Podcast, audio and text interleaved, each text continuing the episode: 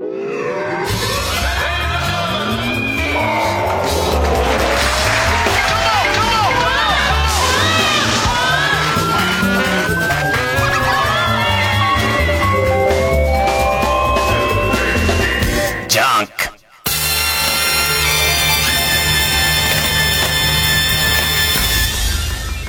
週気づいたこと。一言目迷うな、今、二択。二択。一言目今二択。弾痕崇拝からいく。弾痕崇拝。あのー、古くから弾痕崇拝ってあるわけですよ。えー、巨大な、もうリアルな男性器をかたどった、まあ、みこしっていうかもう、もう、樹齢何百年っていうヒノキをさ、名工が魂込めて作ったさ、もう、もう、狩りの太い、えー、ビクンビクンに青筋の立った土壌、土壌した弾痕の形のご神体が、まあまあ、その、まあ村なりにあるわけだ。で、でもうこれは何百年も前から、必ず決まってんの。その、えー、っと、地区に住んでいる年男たちが、全員で担いで、ね。で、その村の真ん中の山道をずっと通って、で、もう決まってる、こう、田んぼのど真ん中に、ズドーンってもう突き立てて、ブラボーって周りの人間が、ね、もうみんなで、ね、ブラボーおかしい。ブラボーおかしい。わっしゃいわっしゃいなんつって、ね。もう全員がそれが刺さった途端にですよ。もうみんなトランス状態ですから。ね、これはもう村のための神聖なる儀式ですから。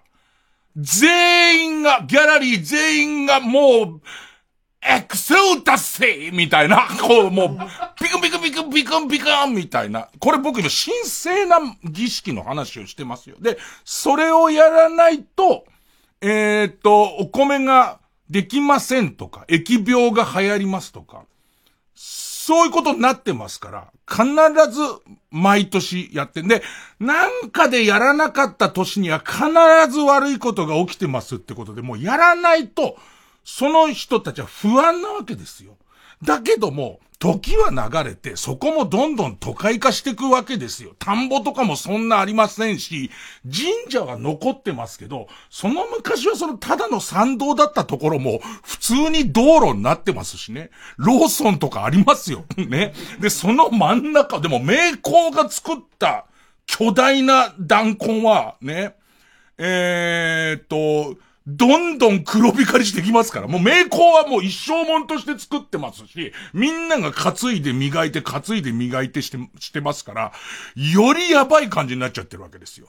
ただ、その、始まった頃よりも、コンプラがきつくなってますから、子供たちで、もう子供たちの通学路にもなってますから、そこんところを巨大な弾痕が来て、ズドーンその昔は田んぼだったけれど、今そのズドーンってなるところも、もう、実はマンションですから、ま、マンションの、その、えー、入り口んとこですか入り口んところですから、そこにズドーンってしなきゃいけないんだけど、さすがに、だってもうだけど、もうそれありきなんだから。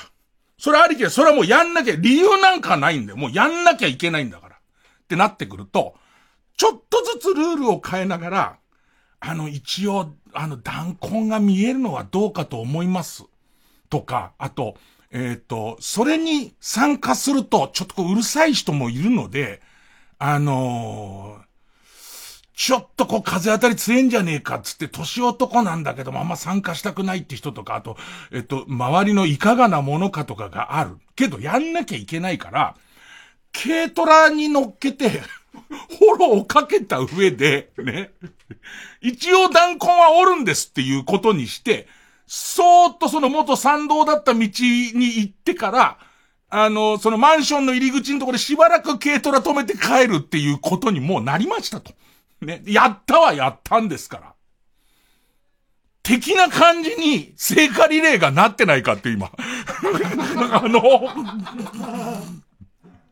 もうさ、それわかるよ。それ俺はスターになったことがないから壊れて聖火リレーに出てくださいって言われたことはないですよ。ね、もちろん一言の声もかかりませんよ。だけども、だから、その頼まれたタレントは大変だろうなと思うし、で、えっと、論文の厚志くんが辞退した頃なんかは、俺の中ではまあまあそれぞれの問題だよなと思ってたけど、さすがに昨今のコース内緒、しかも絶対見られないように周りについたてをして完璧に隠した状態で絶対見に来んなよって言ってタレントが走るっていうことは、俺走ってた、俺だったらもう不安になっちゃう。これな、なんなのこれっていうか、わけ、わけわかんなくなっちゃうはないんで、まあ本人もしかしたらわけわかんなくなってるけれども、仕事として契約してるから、もう行かざるを得ないなのかわかんないんだけど、もうああなってきたら、あのー、要はさ、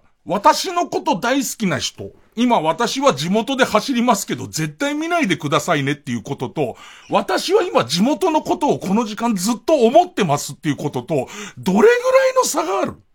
で、その実際問題、あの囲みあんじゃんか。そう、ついたてで誰からも見えなくした状態を走ってることと走ってないことの差ってどれぐらいのもの？で、しかも、俺誰ちゃんチラッとだけ見たぜっていう人の自慢に対して、俺は誰ちゃんがものすごい好きなんだけれども、あの、やっぱり、ルールだし、その誰ちゃんの呼びかけだから、その自分のえっ、ー、と、地元に誰ちゃんが来ることなんて、なかなかないけど、ましてやオリンピックで走ることないけど、俺は家にいたっていう、えー、人たちは、その、いや、でも行っちゃったよ。で、チラッと見たよっていう人に自慢されるっていうことの感じとか、なんじゃこりゃと。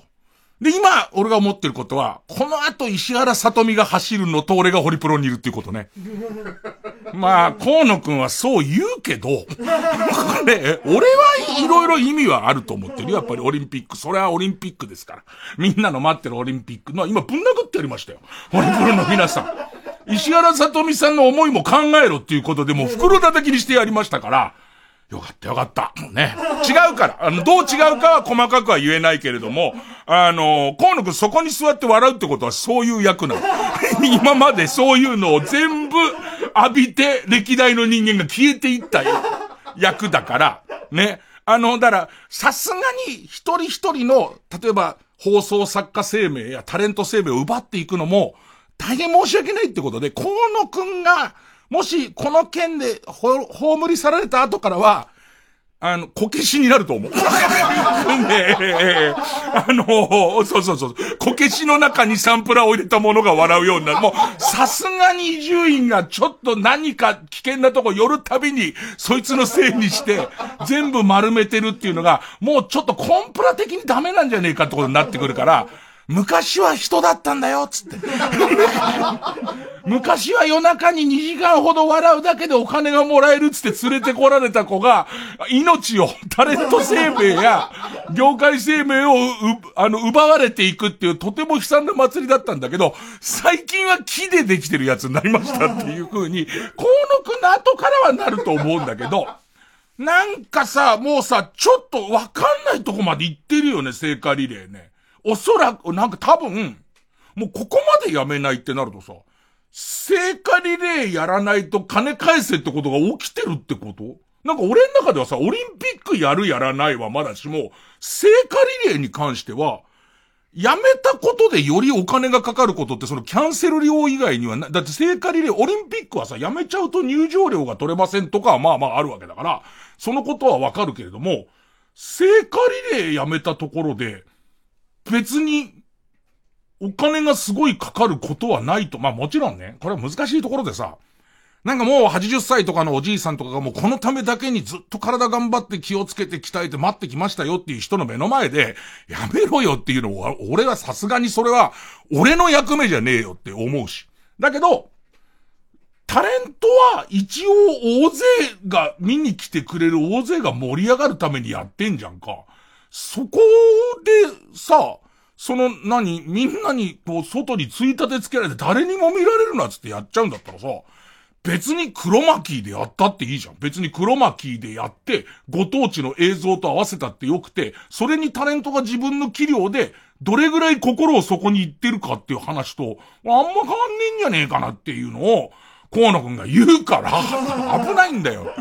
エキサイトすると危ない。ここエキサイトするようにってもう、もう台本に書かれてるから。もう全部書かれてるから。で、リハも何度もやって今の感じでやってくれって言われてるから。途中噛んで、もう、あの、えなりくんなんか共演者からもういろいろ言われてるからね、長ゼリフなんだからつって。俺も今ジンマシンだらけだから。あー、二択ミスったな。明らかにミスったな。えー、だからネットニュースは河野くんがっていうネットニュースだよ。言っとく、そうでしょ。だからずるくない？そこだけ本気にしないのずるくない？ネットニュースのやつはそこだけ俺が本心から言ったってすんなら、そんなら今までも俺が本心で言ってるかどうか書けよってことだから、ごめんな。えー、行こうか。えー、月曜ジャンク伊集院光る深夜のバカ力。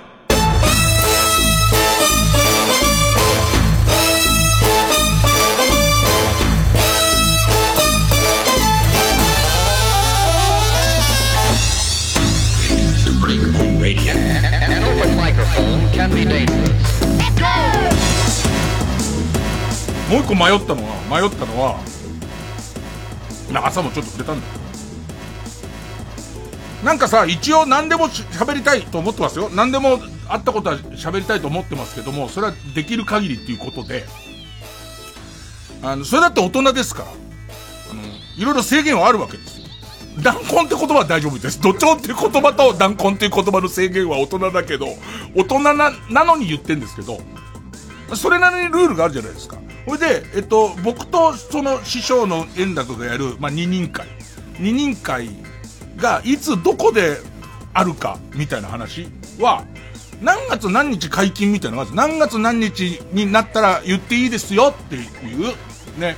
で、えっと、その、伊集さん言いたいのは分かりますけども、いろいろ周りの、いろいろ段取りがありますから、いろいろ迷惑がかかりますから、あの、言わないでくださいねっ、つって。ね。で、もう、マネージャーのクリアラがニコニコ笑いながら、えー、老犬に少しでも長生きしてほしいでしょうなんつって。ねえ。元気だといいですね。寿命までは。ねえ、なんて言われて。はい、言いませんってなるわけです。こっち側は。その何月何日まで言いませんってなるわけです。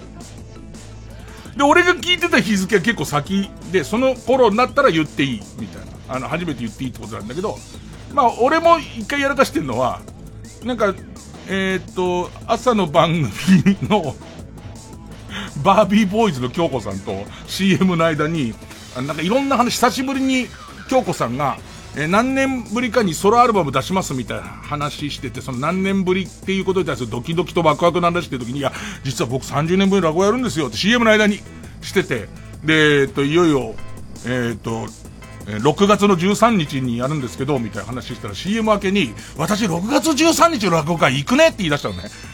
お前と思いながら。でもここで、あんまあなあの、ことを荒立てるとさ、俺もさ、別にまだオープンにしてないことですとも言わないで話してるから悪くないんだよ。すごい、あったかく言ってくれたんだけど。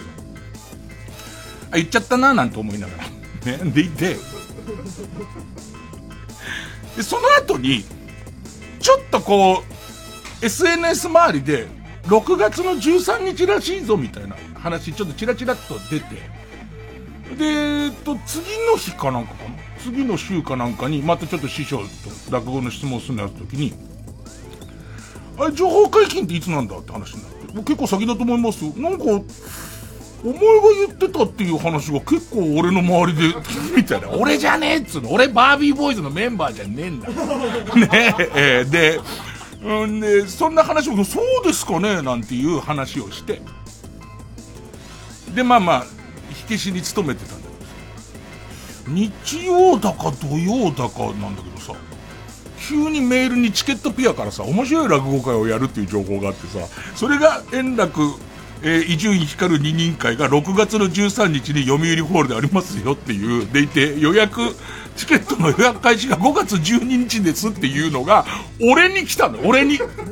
今までの俺がどうも古典が好きだっていうのはチケットピアはちゃんと分かってるから、古典芸能が好きだって分かってるから、いち早くお知らせをしてきて、これで、あのー、マネージャーの栗原に、こういう案内が来てんだけれどもっていうのね、と今来たんだけど、解禁になったの？もしくは、チケットピアの飼っている子犬の命は大丈夫なのっていう、ね。で、なんかいろいろこっち側の連絡ミスみたいのがいろいろあった結果、なんかぐずぐずに解禁されていくっていう、なし崩しに、えー、解禁されていくっていうことで、で、まあまあ、自分からしてみたら自分のラジオとかで喋ろうかなとかって、まあまあ思ってたりはしたんですけど、ただなんか出ちゃった以上は、俺は知らないよって言われるのも、ね、弱ったもんだと思うので、これがまたね、難しいんだよ。どうしてその解禁が長くかかったかっていうと、世の中がこういうご時世だから、座席、や、まあ、今となってはやっていいかどうかもよくわかんないもんね。その、期日になってくれるまでは。一応6月の12日の水曜日にチケット発売開始予定なんだけど、この時点でどうなるかはわかんない。この時点で、ちょっともう、あの、えっ、と、どう、どうしよう、まあ、もしかしたら一気になんだかわかんないけども、世界中がもう、からコロナは一気に消えて感染者もゼロになってるから、あの、えー、読売ホール座席1000ですけど、5000入れていいですっていう、ミルフィーユみたいになってお客さんが、お客さん自体が肩車の肩車までは行っていいですっていう、ぎゅうぎゅうの上に、ぎゅうぎゅうの上に。で、で、俺の下とかも入れていいってことになるかもしれない。全員がピラミッドみたいになって、そのピラミッドの、まあ一番最初のが、まあ 5×5、4×4、3×3 ぐらいでその上座布団置いて俺でもいいってなってくると、5000入れていいっていう可能性も出てくるじゃんか。だから、ちょっとこの一応5月12日水曜日発売も予定っていう段階ですと。これ公式発表。ね、段階で、多分、読売ホール、えー、先、先々かな？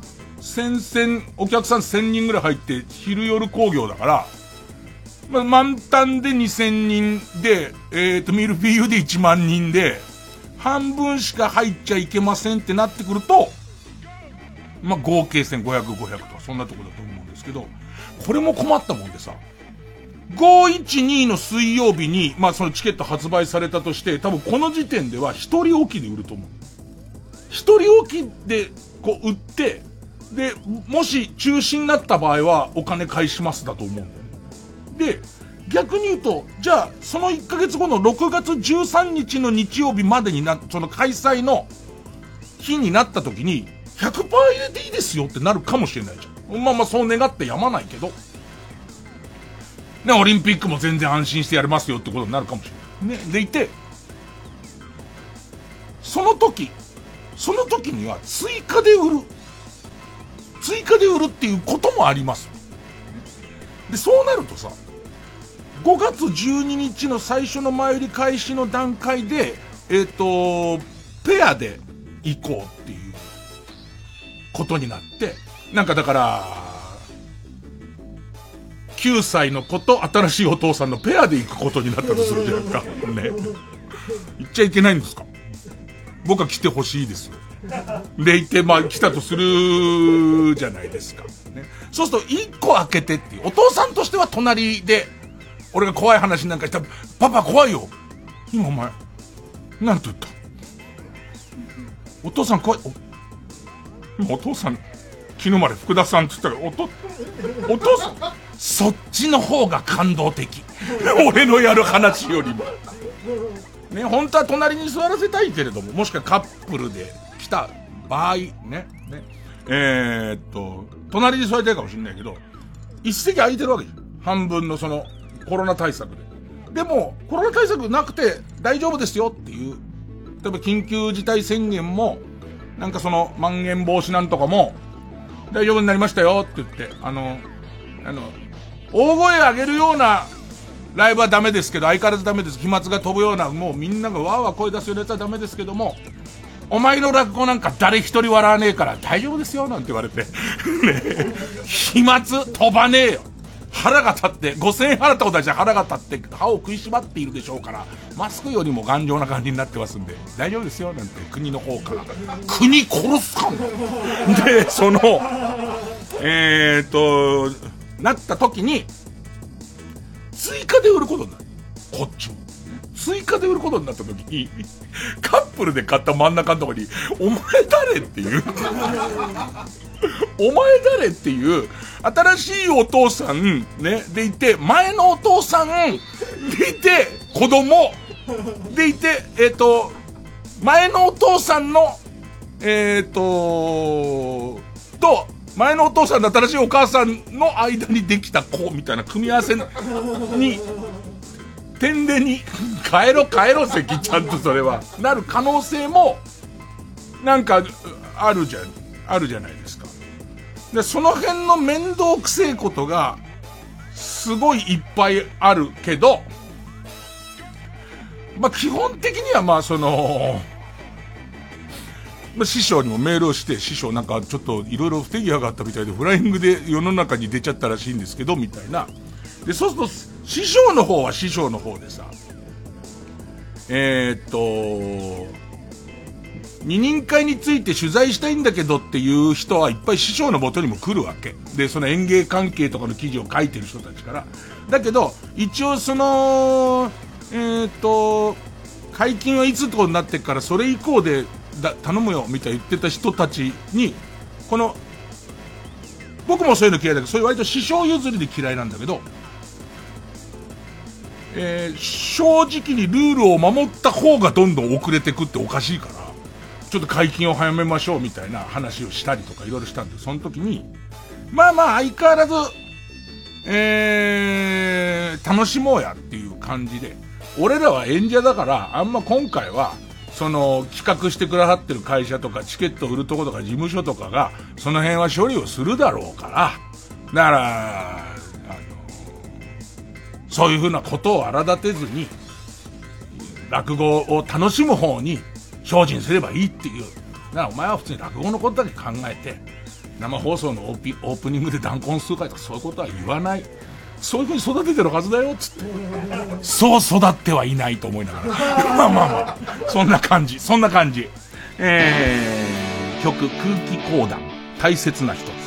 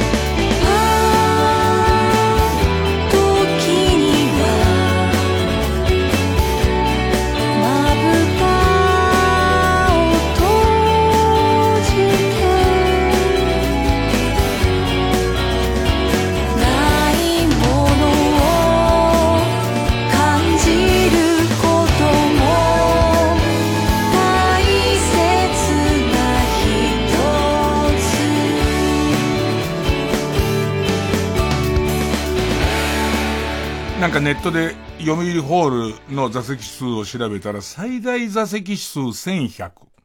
で、1階席522。2階席578。で、まあ、これは、ここをプロデュースする、この、えー、っと、落語会をプロデュースする夢空間さんっていうところが、ど、どれぐらいの客数入れるのか。これだってさ、その全部、えー、っと、コロナとか関係なかったいっぱい入れようと思ったら、二階席から上手に網とか張ってその上にいっぱい人入れたりとかしていけば、多分8000とかは、8000とかで最悪外なんだけど糸電話は繋がってるみたいな席とかをやってったりとか、あと一階席の座席の下っていうのもね、こうね、荷物は一旦クロークに預けちゃえば、下ち、小柄な人は下行けんだから、あそこは。入れんだから、下とか、それからあと、あのー旭山動物園のアザラシみたいな方式で、たまに出るっていう、その、えっと、舞台のところに、えー、透明なボールみたいのがあって、落語やってて、たまにぴょこ、ぴょこっつって出ればさ、それでたまに見れる。ずっと出てられてもこっちはきついけど、俺が上下って右向いてる間に左の人出ればいいじゃん、こうやって出て。で、下で落語聞いてて、たまにぴょん、ぴょんつって出てけば、それでも相当見れると思うし、あとは、あの、ナイツと、昼間ナイツ出てくるんですよ。で、夜が爆笑問題出てくるんですけど、あの、最悪、この日だけですけど、ナイツがいいって言えばメンバーになっちゃったりとかもす すれば、ナイツが46だってことになっちゃえば、ここでおそらく舞台の上も、えー、44人ぐらい。44人ぐらい。まあ、あの、センターは土屋くんと花輪くんがやりたいって言うと、まあでも、まあまあ、総選挙次第かな、そこは。そんだけ増えちゃえば。そういう感じにはなると思うんだけど。まあ、だから、とりあえずもう、あの、細かいことはわかんない僕はとりあえず落語を一生懸命やるっていうことなんですけど、あのー、でね、まあ、師匠は俺たち演者だ落語を楽しめっていう話でね、してんだけど、正直、どれぐらい人が来る、言ってくれる人は争奪戦になりますよみたいなことを SNS で言ってくれたり取れないって言ってくれるけど、こんなもん蓋を開けてみなきゃ全然わかんないんだから。その有料、無料じゃないから。有料のものだから、ね。えー、っと、もう座席は全部均一で、もう一席800万円ですから。あ、今、今だけ5000円です。あの、お得です。ラジオお聞きの方だけは、あの、電話口で、えっ、ー、と、えー、ラジオ聞きましたって言ってくださると、おそらく、あの、普通に オートでやり取りしてるだろうから、全く反応はしませんけれども、あの、5000円になりますんで。で、その、僕の中では、もしこの、わかんないよ。俺細かいことわかんないけど、最大座席数1100で、昼夜の2200になった時には、俺ちょっと、こ、怖いっちゃ怖いんだよね。回あたり500はなんとかなってほしいと思うな。まあ、500、俺の微妙な気持ちは500は売り切れるってちょっと思ってる。本当思ってる。ね。で、いて、で、ただ、1100ってなってくると結構な、結構な人数だからね。みたいところはちょっとあって。ただまあまあそこは任せよう。演者なんだ任せようって。ね。でね。ちょうどその夢空間さんから、あの、チラシ作ってくれるって言って、あの、チラシの見本ができてきたんだけど、これ今目の前には、これはトップシークト、ラジオだから目の前出せますけど、びっくりするほど出せ。絶妙なダサさなんです。これを僕、ちょっとすごいんですよ。あのね、想像してもらうのトップシークレット、このチラシが出るかと、あと夢空間の人けど、夢空間さんっていうのは、それこそ中央から地方までの落語、落語界のプロデュースでは、割とトップランナーのところなんですよ。だから、それこそ、えー、どこどこ県民会館から、ちっちゃいものから大きいところまで、本当にやるとこなんですけど、なんつったらいいのかな？えー、っとね、えー、っと、えー、デパートに、デパートの屋上の催し物に移住院来た感じっていう、えっと、じゃあこれだけヒントで言いますけど、潜在写真ってあるじゃないですか。いわゆるもうどこでも使われてる、その、えっ、ー、と、どこでも使え、使ってくださいねって言われてる移住費から、またこの顔っていう、なんとなく見たことあると思うネットでもなんでも、俺がオレンジ色の T シャツを着て、で、なんかちょ、ちょっとにこやかにしてるっていう、こんな顔普段してることないんですけど、ね。とにかく笑えって言われて、もう、あの、うん、撮ってる。えー、写真あるじゃないですか。で、師匠にもそういうのあるわけですよ。爆笑問題にもナイツにもあるんですよ。えー、その顔だけを切り抜いて、イラストの着物に貼るっていう。でいて、あの、僕が頭をポリポリって書いてて、師匠が腕組みをしてるっていう感じの、なんて、で、えっと、えー、っと、黄色の ね、黄色の字のところに、寄せ文字じゃなくて、ちょっとポップな字で、三遊亭円楽、伊集院光二人会って書いてある、もう、この、これね、その、マネージャーの栗原に正直に言うとも言いますよ。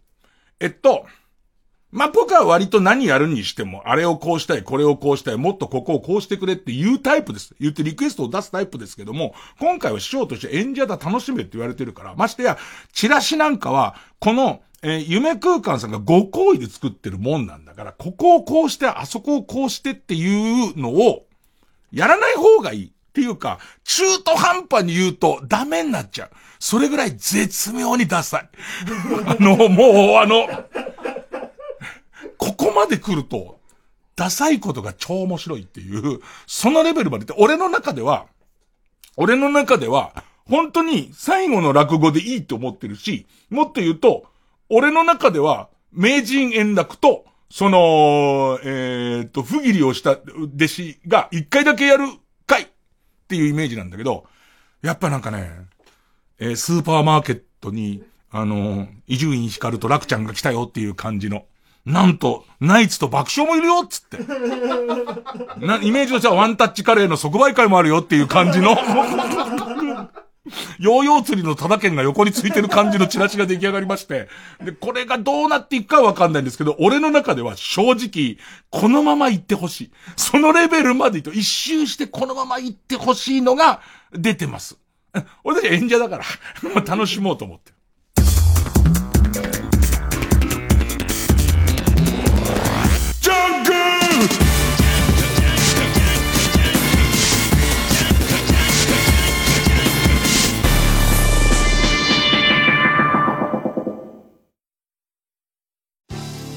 TBS ラジオ JUNK。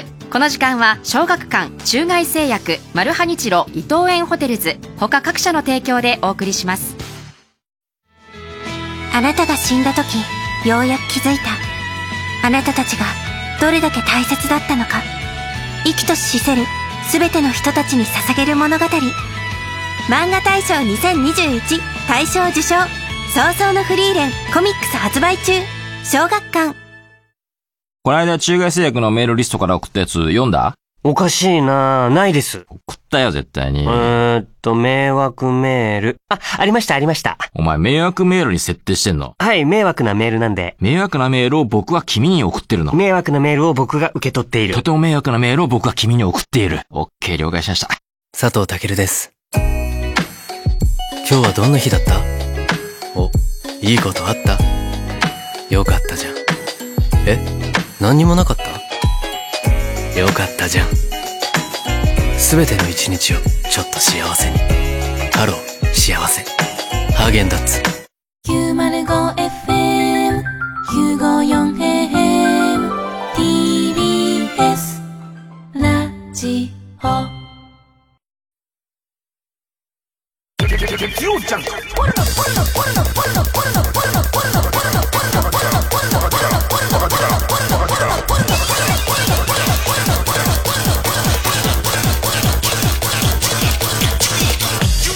深夜のバカ力。美肌の女王から託された謎の壺。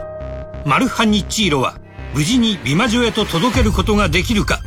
次回「パイレーツマルハニチーロ」こぼれた天然スクワランオイルは俺の肌で受け止める。私綺麗。マルハニチロ。かまいたち濱家です。山内です僕たちの番組「かまいたちのヘイタクシー」のオリジナルグッズは好評発売中。iPhone ケースジャンパー T シャツトートバッグステッカーシールなどがございます。作家モリシーのイラストが描かれた乗車日誌ノートも。作家メインのグッズというのは目新しいんじゃないかと思いますのでぜひ皆さんお買い求めください。詳しくはかまたくグッズで検索してください。LINE スタンプ第2弾もあるよ。905FM 954 TBS ラ報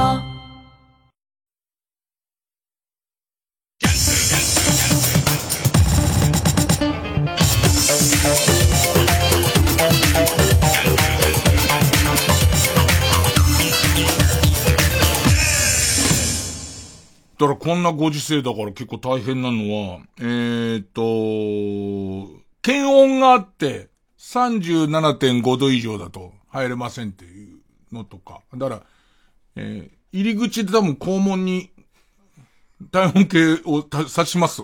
刺しますよね。えー、刺して。で、もうそれ嫌だって言うのはそれ申し訳ないですけど、入れませんのと。あと、マスクご協力くださいっていう。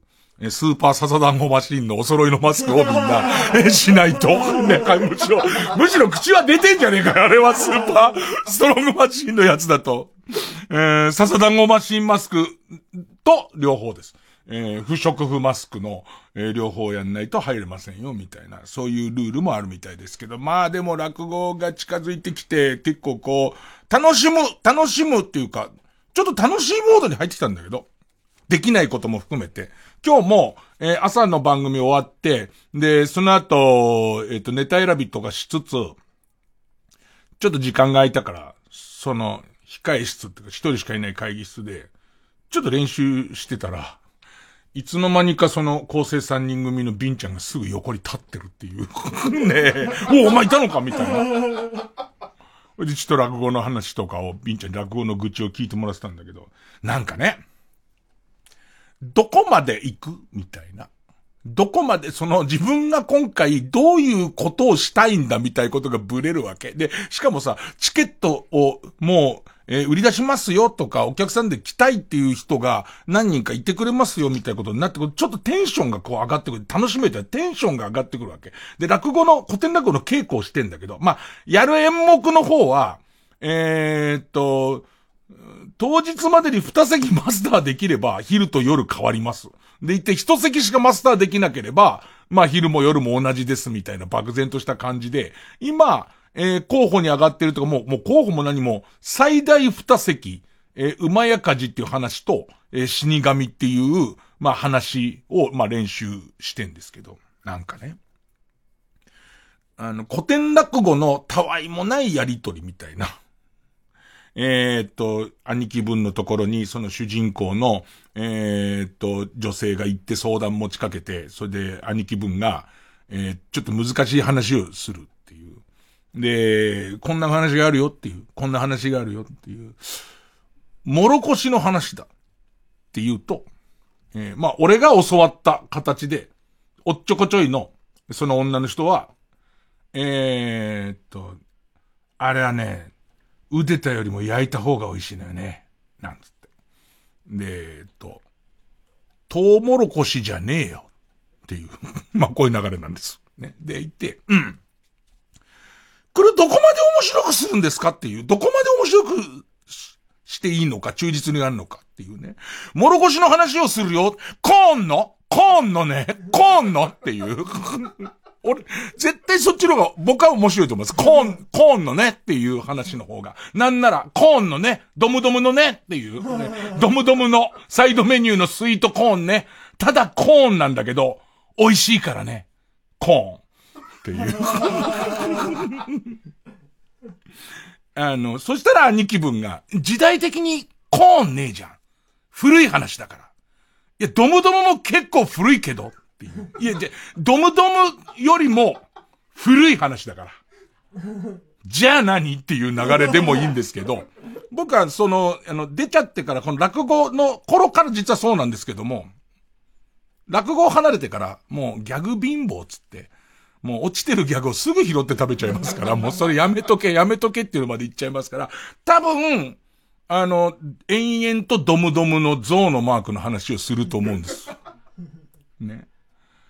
だけど、やっぱり、古典落語の中に、ドムドム、ダメかなって、もってかもうコーンが、コーンがダメかなっていう感じもするんです。でも、教わった古典落語、要するに、江戸時代にコーンって言わないもんね、絶対ね。ね。でいて、えー、教わった古典落語で教わった方、それこそ、うちの師匠の前の円楽師匠が、えー、トウモロコシの話なんかしてねえよ。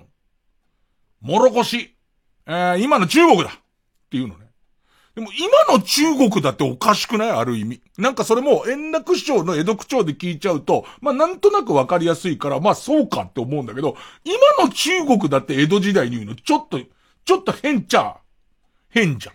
で、その後に、その、まあ、とにかく黙って聞け。で、もろこしに、えー、孔子っていう先生がいて、弟子に厳しかった。で、とにかく弟子には厳しいんだけど、その逆に、馬が大好きで。で、えー、いつもこう、特に白馬を可愛がって白馬に乗ってた。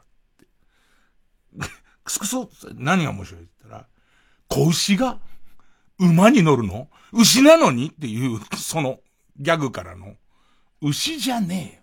子牛っていう学者だっていう話になって。で、なんか俺はそこがすごい好きなの。なんか、牛が馬に乗ってる感じがすごい好きで。で、えっと、その後も猿旦那がいるっつって、旦那猿なの？っていうギャグがすごい繰り返されていくんだけど。俺は、旦那が猿で小僧がって言った時に、子供の像だって思うっていうギャグを入れたいの。で、この子供の像は江戸時代にいるのかいないのかっていうのと、その像っていうものがどれぐらいポピュラーか、もっと言えば嘘でもいいけど、話の中に像が出てくる。その像が出てきて違和感あんのかないのかみたいな問題に、本当は、パオーン、パオーンが、パオーンが、ええー、猿がって、トップ CEO が猿でパオーンが、バイトにパオーンがいるんだ、みたいなとこまで本当は行きたいんですけども、行きたいんですけれども、まあそのボケを入れていいのかっていうのと、あと本当に教わった話だと、えー、っと、その、猿旦那のところに、えー、珍客到来って言って、旦那が猿なのに、猿で、客がチンなのって言うんだけど、チンっていうのは、江戸時代に大、大流行した子犬。まあ、もっては、子犬のことを全部チンっていうぐらい、あの、日本犬、小型犬なの。小型犬のことを全部チンっていうぐらい、まあ、大流行した研修のことなんだけど、そのギャグは本当のことだけど通じないから。だからそれは、ぬ、なくそうみたいのが、結構難しくて。まあ、どっちか、なんか心のどこかでは、えっ、ー、と、もろこしの話をしよう。コーンのっていう方も、あのー、したい。したいのね。すごいしたいんだけど、やりたいんだけど、それがやりたくてこの落語会をやるわけでもないしなっていうと、ところを、すげえ迷ったりとか、なんか、なんつったらいいのかな、落語のパロディみたいなものがやりたいわけでもなくて、純粋に落語がやりたいんだけども、笑いの量みたいのも欲しい、お客さんがいっぱい前にいるわけだから、笑いの量も欲しいよな、みたいのを、今すごい迷ってる時間が、やっと、やっと楽しくなってきた。あとは、やっぱ修行ってすごいもんで、落語もいろんな覚え方する人がいて、その完全台本みたいにしてコピーする人もいるんだけど、俺は昔からなんとなくこう場面場面を頭の中に入れといて、その場面場面の演技をする感じなんだけど、毎日落語やってると、もう口調が落語家の口調だから、普通に、あの、落語の楽屋で、毎日落語やらせてもらって、楽屋で喋ってる時は、もうそこから落語口調なの。ずっと。みんなカタカナ語が出なかったりとか。だから逆に言うと、バラエティ番組に若手の落語がちょっと浮くのは、もう落語の口調が出来上がってるからだったりするのね。でもその口調がもう消滅しちゃってるから、なんかこう、自分の中では、えっ、と、まあ、例えば、お前は極端すぎるよっていうことを言う場面で、ついバランスって言っちゃうんだよね。その、落語のセリフなのに、本当は、いや、塩梅ってもんがあるだろうっていうのが、その落語を毎日やってる頃はもうとっさに、普通にそのシチュエーションだったら、塩梅ってもんがあるだろう。首かしげて座ってんじゃないよ。塩梅ってもんがあるだろうって言えたのが、バランス。バランスだから。そのケースって出ちゃうんだよね、なんかね。それが思いのほか、あの、ベタ記憶をしたことがないから、台本を覚えるっていう形をやったことがなくて、もう習慣でパーツをいっぱい入れて、その時の、えっと、アドリブで、アドリブともちょっと違うんだけど、まあその時の、その感覚で喋ってたやつが全然できなくて、何かにつけて出ちゃうんだよね。あのー、それが大変。今すげえ大変で、どっちなのか、もう出たら出たでいいと思ってやるのか、出ないようにするとなると、その分結構あーってなるから、あー、頭の中でバランス、消す作業してから、あー、塩梅がってなるから、そんなことを今やってます。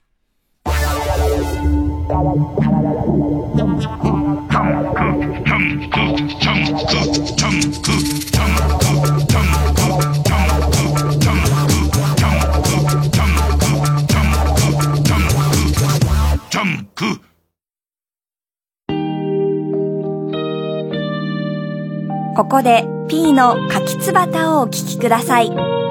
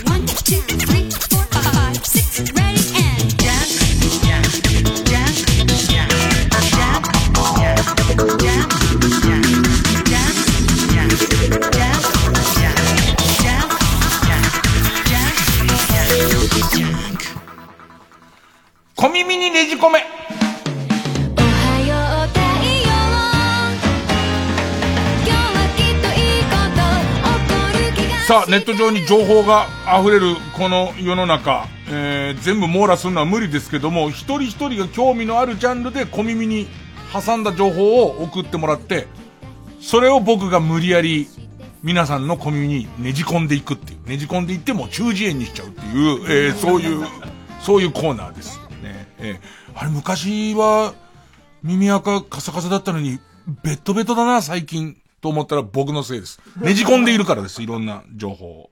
えー、そうですね。えー、ペンネーム、みおパパ。えー、お笑いコンビ流れ星の、えー、滝上。まあ、ローマ字表記滝上こと、滝上慎一郎さんは年齢非公表。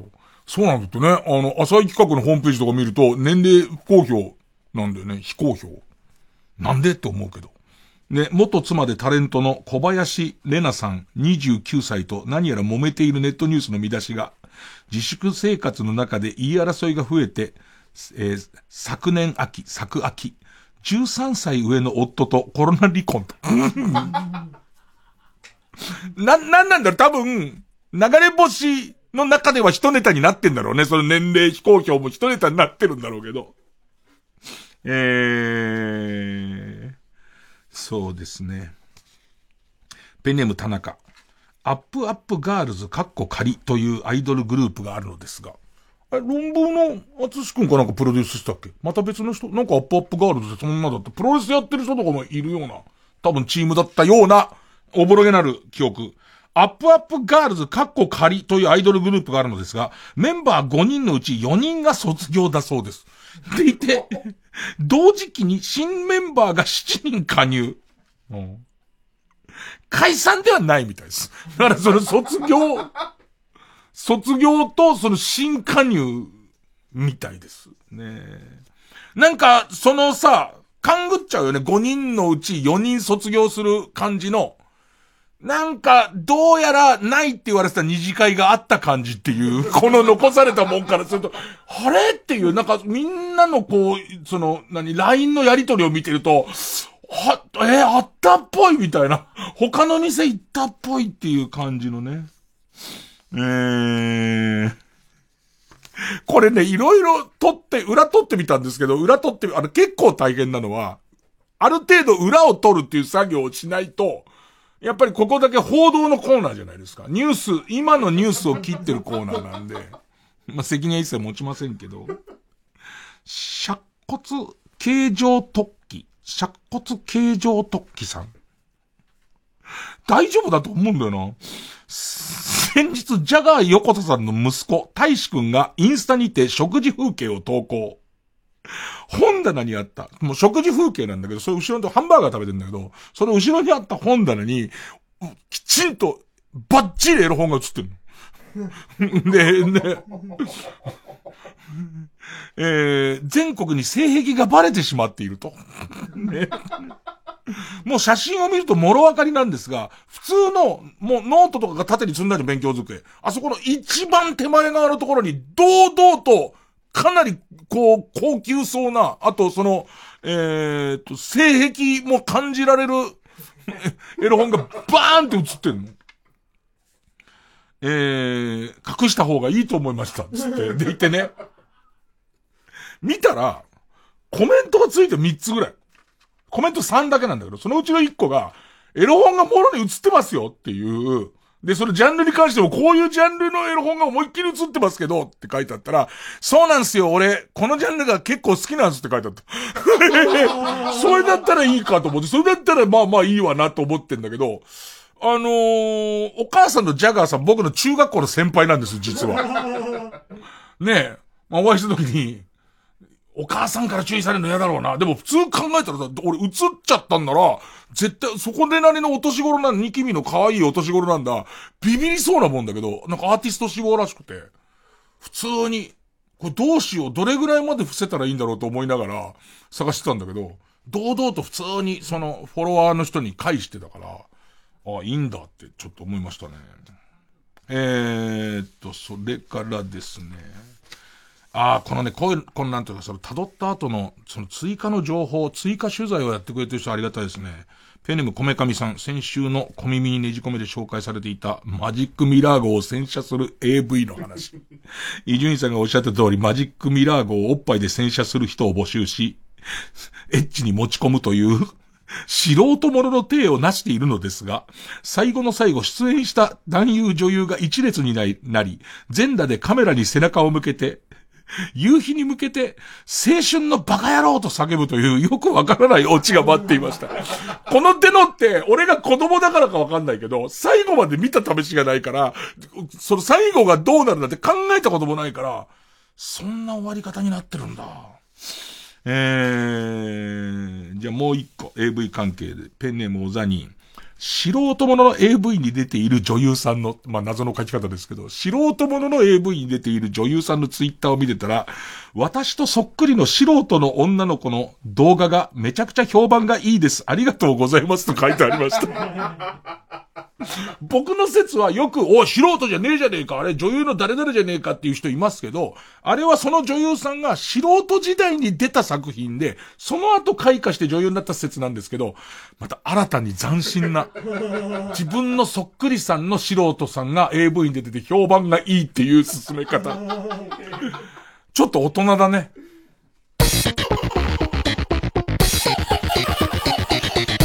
月曜ジャンク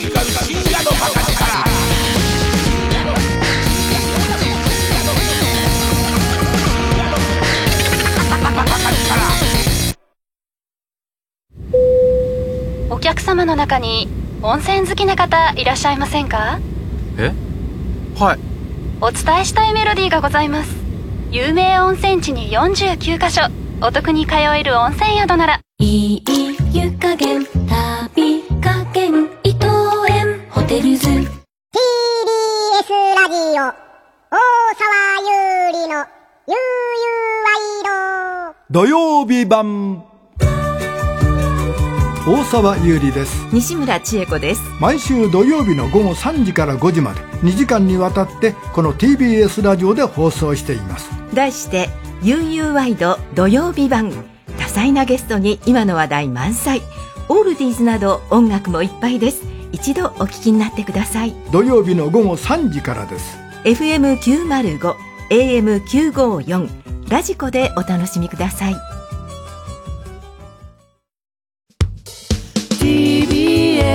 ラジオ905954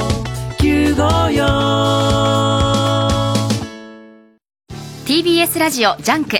この時間は小学館中外製薬マルハニチロ伊藤園ホテルズ他各社の提供でお送りしました。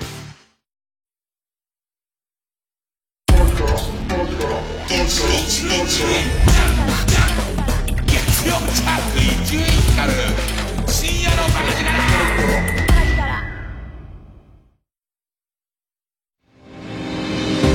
オーディオムービー。今度の新作は歴史上の偉人が主人公。渋沢栄一北里柴三郎の活躍を通じて生き方を学ぶ物語です。偉人伝 by 川口義賢詳しくはオーディオムービーで検索。オーディオムービー。あなたはもうお聞きになったでしょうか？夢ともうつつともつかないこの音声ドラマを。四十数年の時を経て現代的な手法で復活した令和版夜のミステリー。新たに三つのエピソードを公開。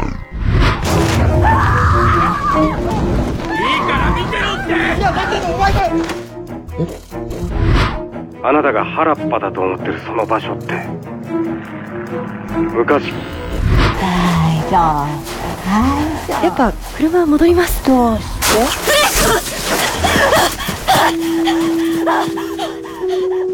監督脚本三宅龍太。声音丸橋良介。効果小山秀夫ジャパンポッドキャストアワード2020受賞作品。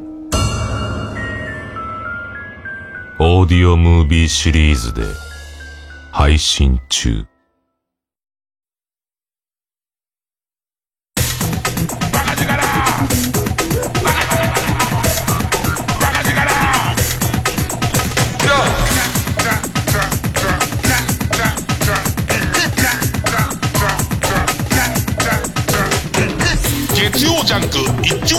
深夜のバカ力なんか中途半端な時間になったんで、小耳のもう一個なんだけど、えー、っと、ペンネームまさきさまさん。先週伊集院さんが野球漫画なら何でも OK とおっしゃっていましたが、異世界三冠王という漫画はご存知でしょうか？現在漫画娯楽という雑誌で圧倒的にヤクザ漫画が多い中で異彩を放っています。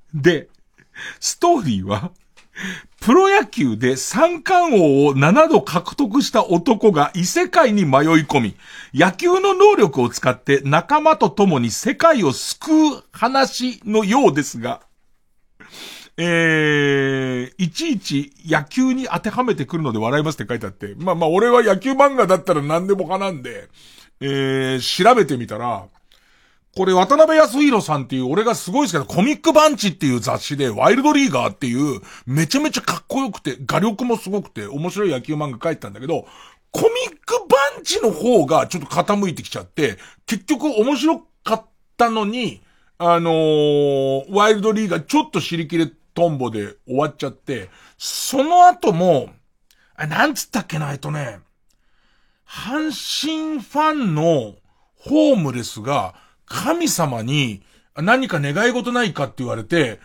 え、世界一の野球選手にしてくれってお願いして、阪神で活躍するっていう漫画とか、俺が結構好きな人が書いてることが分かり、で、じゃあすぐに単行本と思ったら単行本はまだ出てないの。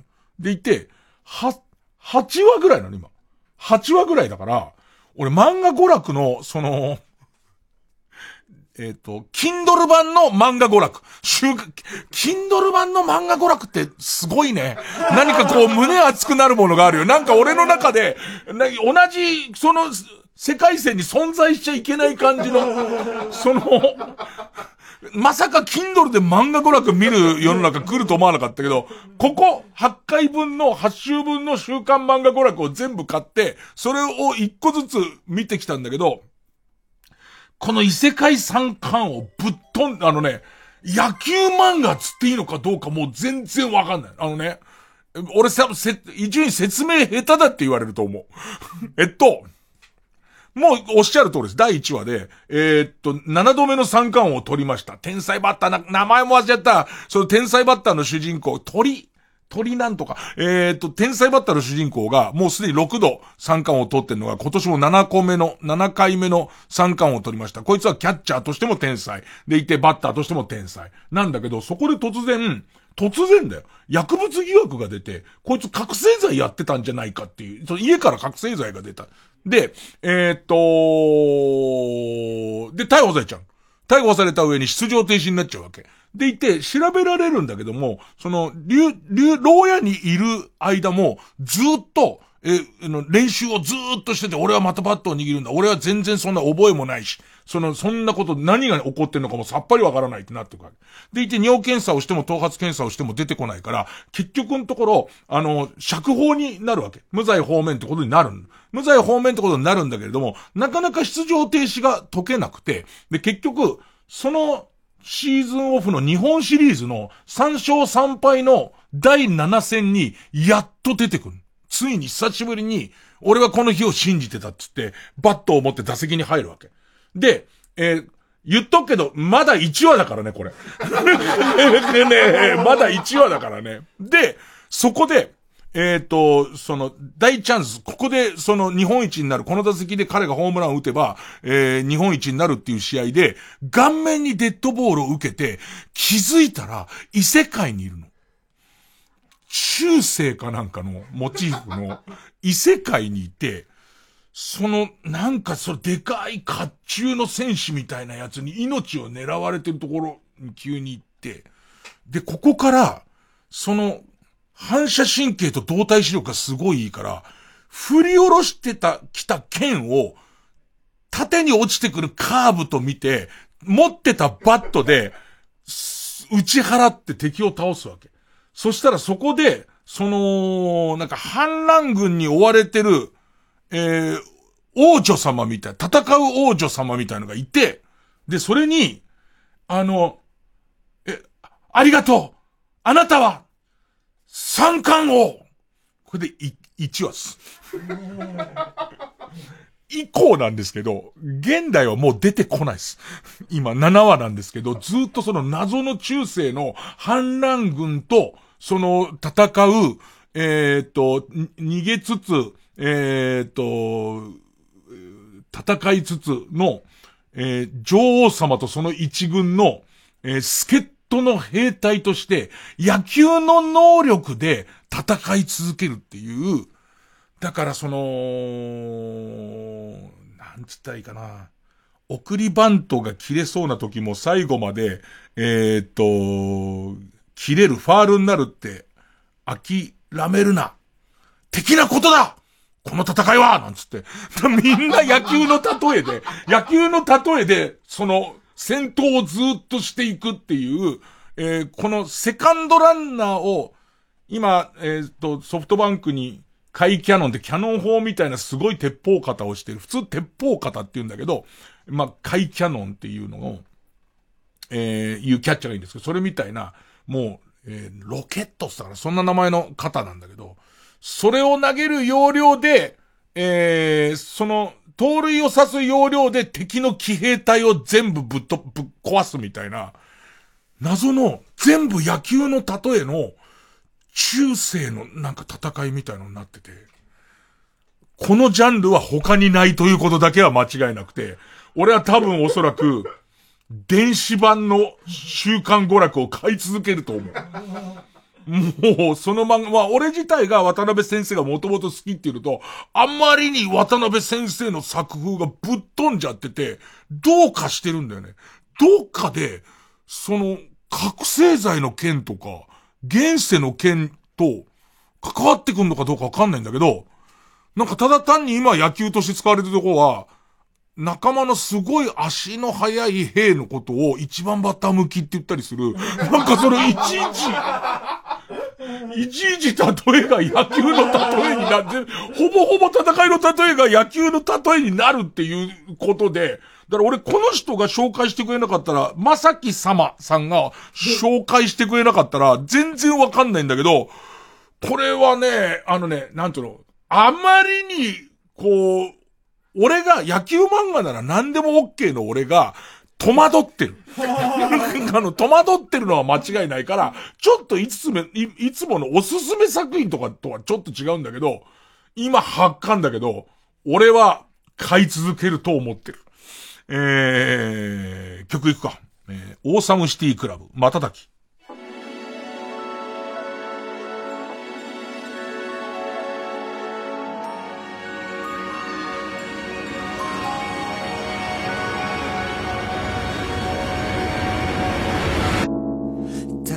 停電の夜街は静寂の中小さな手を握って歩いたこと幸せとか不幸せとか君の前シャチポケさそんな風に思える日々が愛しい。から言葉の雨が胸を刺して心が泣いてやるせない。夜もあるだろう。訪れる未来への合言葉は君の中に響いてるアンサー。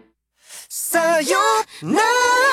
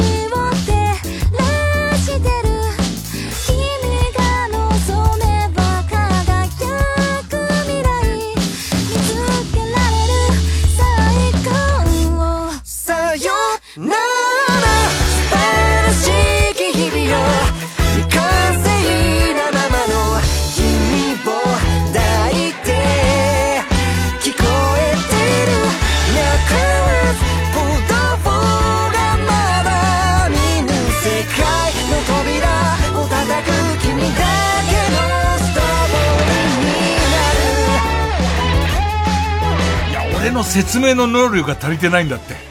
なんかね、なんか万里の長城みたいのを、その、えっと、えー、甲冑を着て、えー馬に乗った、えーっと、女王様、お姫様みたいなやつと、まあまあ、い一軍でい行くと、向こうから敵が、直径5メートルぐらいの弾をその万里の長城みたいなとこ転がしてくるわけ。で、このままで全員死ぬっていう時に、チームメイト、一団のうちの一人が、それを全身で受け止めて、俺が犠牲になるって言って、ザーって受け止めてんのね、ずっと。それを、その、えーっと、鳥倉運平。ね、その、もう天才的野球選手の鳥倉運平が、ファールになれみたいな。その、要はラインをずれろっていう、あの、感じの、あの、アドバイス、アドバイスとか解釈をしていくんだけど、違うんだ。俺が悪いんだよ。これ俺が悪い。あの、まずね、えっと、えー、転生したとかじゃない。多分なんか異世界に迷い込んだ。要するに、俺が中世つってからおかしくなってるだけで、多分完全な異世界なんだと思うんだよね。でいて、あのー、鳥から運平は、バットを片手に野球のユニフォームのままそこに現れてる。その異世界、だから、異世界ファンタジーみたいなんじゃ、異世界ファン、そういうさ、異世界に迷い込みましたよ。で、そこがファンタジーの世界ですよって漫画は、今までもいっぱいあるけど、そこに野球を絡めてくることってあんまないでしょ、今まで。全部プロ野球例えでそこが来るんだけど、まだ8話だから何とも言えないが、だから俺の中では1話がなん、こいつがなんだかわかんないけど、覚醒剤騒動に巻き込まれてて、試合中に顔面にデッドボールを受けて意識混濁してここにいるっていうところが、何かしらのキーにはなってくるんだと思うんだけど、ちょっとね、あの、久々、こう、あの、俺はいつも褒め言葉で言うけど、どうかしてんなっていう、それと、やっぱり、なんかその、渡辺先生の野球観みたいなものを信じてるんで、ちょっと、ついていこうとは思ってるけども、ね、見失う可能性も大。ジ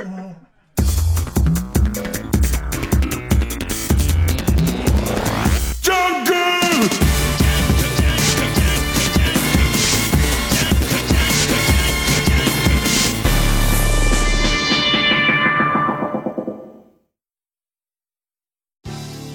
TBS ラジオ JUNK。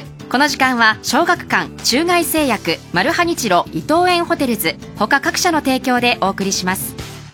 千穂さん千穂さん千穂さん千穂さん。ああ千穂さん千穂さん千穂さん。たとえ今世界が終わっても僕は千穂さんを愛してる。奥博也が描く純愛最強 SF ギガントコミックス発売中。小学館。大沢優里です。佐古道夫です。ただいま装いも新たにお色気大賞の CD を販売しています。題して徳田氏お色気大賞。笑えるお話が盛りだくさん。お申し込みはフリーダイヤル0120-234-954 0120-234-954番です。パソコンスマートフォンからは TBS ラジオお買い得と検索してください月曜ジャンク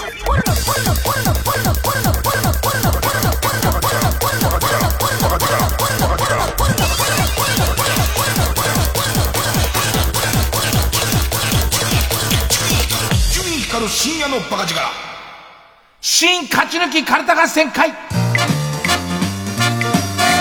あいつの頭はさあ、えー、まずは基本ルールです。このコーナー毎回2つのテーマのカルタが戦って生放送で番組を聞いてる皆さんからのメール投票で勝敗を決めるシステムです。で、対戦するのは前の週に勝ち抜いてきたカルタと、えー、現在たくさんのテーマを土中に募集してちょちょすかまって。もう、江戸弁です、今の。江戸弁です。えー、前の週に勝ち抜いてきたカルタと、現在たくさんのテーマを同時に募集している予選ブロックの中で一番盛り上がっているチャレンジャーのカルタです。えー、勝つごとにあ、あ行のカルタは家業、家業は作業と進んで、えー、負けると予選ブロックに戻りますよ、と。で、3連敗すると、えー、テーマ消滅になりますよ、っていうことなんですが、今回ですね、えー、現在勝ち抜き中のカルタ、えー、っと、と、それから先週、新たに加わった、えーカルタ3種類同時に募集して一番盛り上がってるやつと対戦って言ってたんですけど、ちょっとコーツつけがたいので、そのうち2種類デビューさせて、えー、コーナー初三つどもえの戦いとなります。で、えー今勝ち抜き中のカルタは、えーもう古いんじゃないか、使い切ったんじゃないかと思われるギャグを再生していこうというテーマの、ギャグリサイクル芸人再生向上カルタ。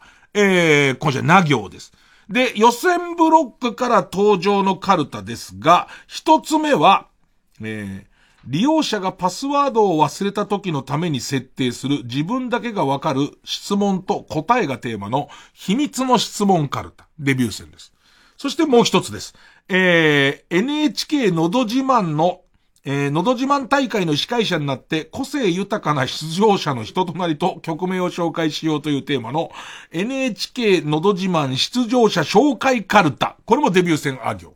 でこの三つどもえの戦いになります。ほんで行きましょう。まずはこちら。ギャグリサイクル。芸人再生工場カルタ。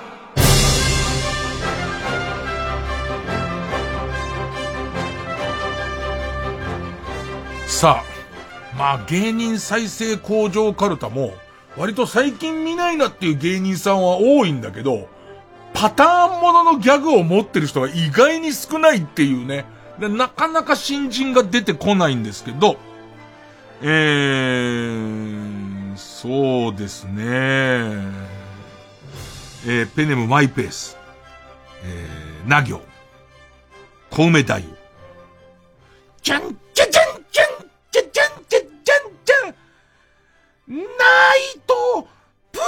かと思ったら、クローンの培養液でしたちくしゃー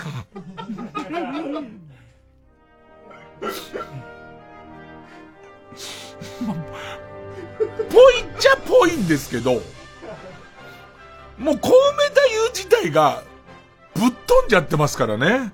どこまでがやりすぎかがもうわかんないですからね。えー、BJ サトル。ハイキングウォーキング。な。生爪を剥がされながら叫び声を上げずに山手線の全駅名を言い切ります。東京有楽町見てらんない。九太郎くん見てらんない。うーん。あとですね、ジョイマンは、あの、割と気軽に書けるんですけど、なんつったらいいのかな、韻を踏みつつ、短くてもいいから韻を踏みつつ、なんかいい響きのもの。えー、ペンネームじゃ、じゃがやまりこ。えー、ジョイマン。えー、な。夏川淳矛盾っていう これなんですよ。僕が好きなのは。それ矛盾するだろっていう。あれ？なんか子供の頃見てたアニメがちょっと合わなくないかみたいな、その感じが入ってんのがいいんですよね。えー、なんともこう、言いづらいんですけど、やっぱりペヨンジュンペルージンみたいな、あれなんか、なんかちょっと面白さってある。ただ韻を踏んでんじゃない感じえー、ペンネーム曲げ曲げ、ジョイマン、な、中西礼自爆霊って。どこに出んだよ。どこに出んだよ。中西礼先生自爆霊で。そこが好きなんですよ。韻も踏んでて、こう、なんとか、なんとかかす、かするっていうか、ちょいがすりしてないと、ただ韻踏んでるだけじゃダジャレですからね。さあ来ました。えー、ペンネームオーシャン。ね。あのね、オーシャン、オーシャンさんもそうですけど、この、ゴージャス。ゴージャスっぽいゴージャスっぽきゃっぽいほど、あれ、選んだ時より面白くないっていう。えー、な、えー、何ヶ月も前から一緒にジョギングしてきたんだから、フルマラソン完走目指して頑張ろうぜ。ああ、苦しい、苦しい、悪いけど先行ってくれ。まだ5キロ地点なのに、もうリタイア、もうリタイア、もうリタイア、それここ。モーリタニア。ほら。ね俺もう、選んだ時なんてうまいんだろうと思ったんだけど、俺、多分俺のゴージャス感が足んないのかな。ゴージャス感って、ゴージャス感ってこういう時使うんだっけ？ゴージャス感が足んねえのか。うーん。えー、ペンネームこんにゃく。西岡、西、西岡すみ子。西岡すみ子も、もう勝手に歩き出してるからね、日岡澄子の本ネタとは関係なく。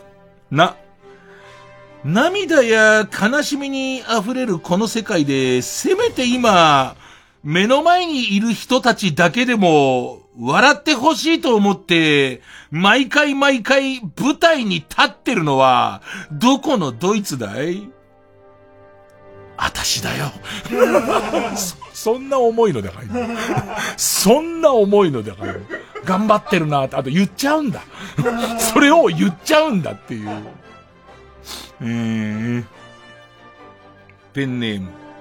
ソフィーと双子の姉妹。ズンいいよ。な。なんにもしないで、ゴロゴロ、ゴロゴロ。ああ、隣の住人が声のでかいデリヘル嬢呼ばないかな？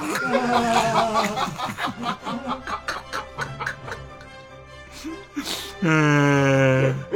飯尾くんがこういうさ、下を言うのあんま聞いたことないからね。えー、さあ、2です。何ぬねの2、かば焼き三太夫。ジョイマン。2。西野かな、二児の母。まあまあ、まあまあいいでしょう。えー、マグナム名古屋。2、ジョイマン。女体盛りタモリ。この辺なんです、僕の好きなのは。なんかタモさんがこう寝ててね、あのお腹の上にいっぱい、えー、お刺身がある感じなんですよね。えー、ペンネーム普通のカレーエビ。スギちゃんに、2リットルの水を飲んでから、新エヴァンゲリオンを見てやったぜ。いいところで膀胱がパンパンだぜ。ワイルドだろ？あれ？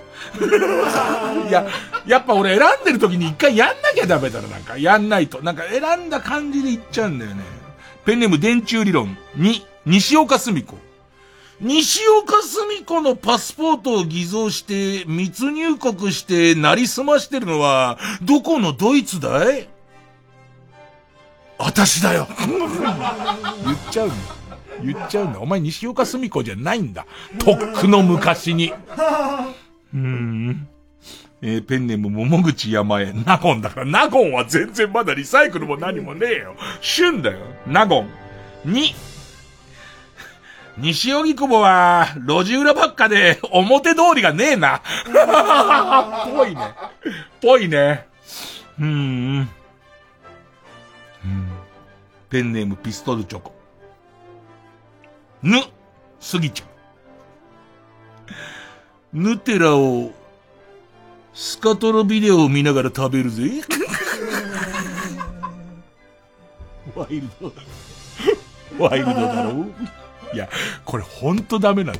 前に、この番組で罰ゲームで、当時スタッフだったアルバイトの子が罰ゲーム当たって、もう見て、その、ま、目の前で見てヘッドホンしながら、ハンバーグ食うってなったんだけど、ずっとブエーブエーってなってて、やっぱりダメなんだよ。見ちゃうと絶対ダメなんだよ。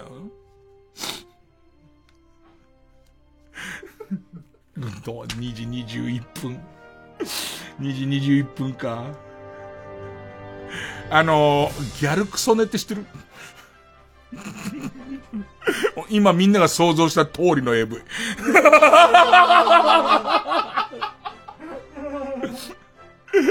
すげえでかいのを食う。でももう、ここまでが楽しいとこで。ここまでが楽しいとこで。じゃあ実際どんなんかなってなったらもう見てらんないから。えー、ペンネーム、ギョロメのジョナサン。ね、ロケット弾。ネトフリなんて言葉山形では何十年も前から使ってるよ。どんな感じだよ。お前ネトフリしてねえで起きろこの野郎。ネタフリだよ俺はいつかロケット弾がもらってくれるって信じてるからね。えー、えー、ペンネームどうにもならんよ。タイムマシン3号のどんな言葉でも一瞬にしてカロリーをハイカロリーにする、太らせるっていうギャグですね。ね。眠れる森の美女。食べれる5キロ以上。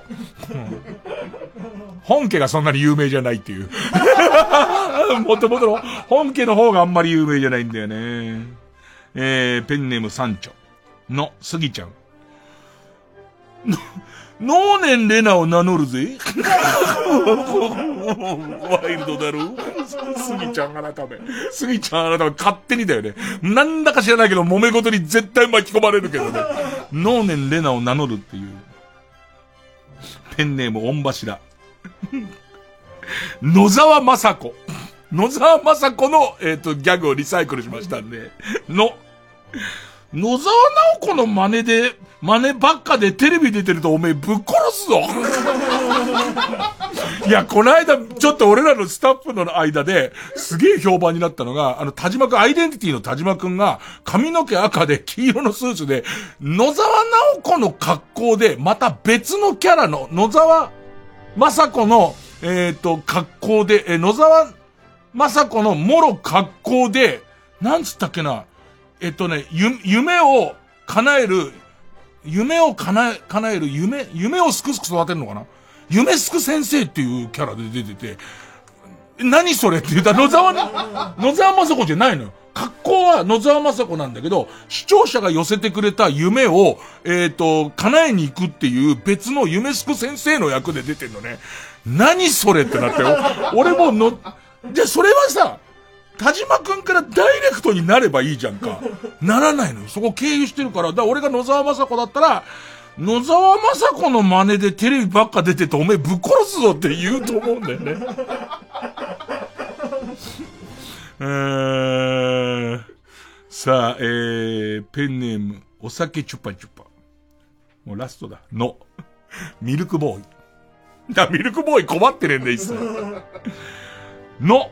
飲み物の名前をおかんが思い出されへんのやけど、おかんが言うにはな、おとんがプレイの時に女王様の黄金水をくださいって言っとったらしいんや。そりゃ尿やがな。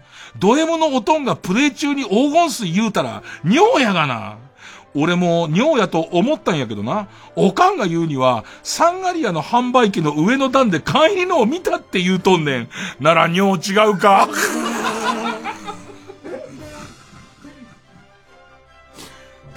ごいなって思うのは、絶対尿違いますよ。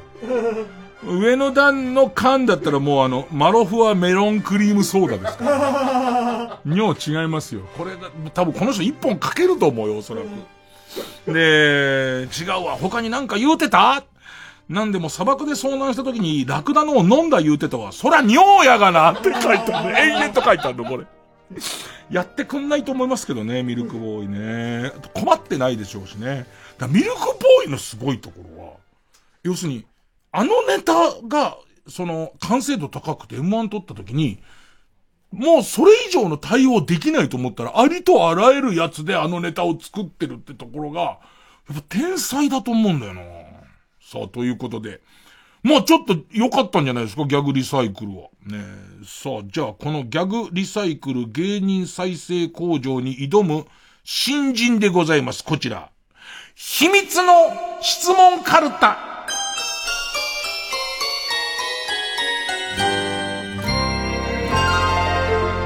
そいつの前では女の子もう何でも書けますからね。これはもうリズムですよね。まあよく忘れますよね。そのパスワード。で、パスワードをリセットするのに、まあ自分でいろいろ、そう質問を設定してるんですけど、それも忘れますよね。なんて言ったか大体忘れるんですよね。なんかね、カタカナで書いたか、あのー、ローマ字で書いたかみたいの忘れて、結局のとこロックかかるんですよね。え、ペンネームウルトラマンキダ太郎。悪友に見える野菜は？じゃがいもって書いてある。なんだっつんだこれ。このコーナーの基準何なんだよっていう。おそらく三つどもえにしたのはそこに自信がなかったからだろ、伊集院君。これで大丈夫かって、俺は好きだけどっていう。ペンネーム気が抜けた炭酸水。阿佐ヶ谷姉妹で抱けるのはどっち？どっちも。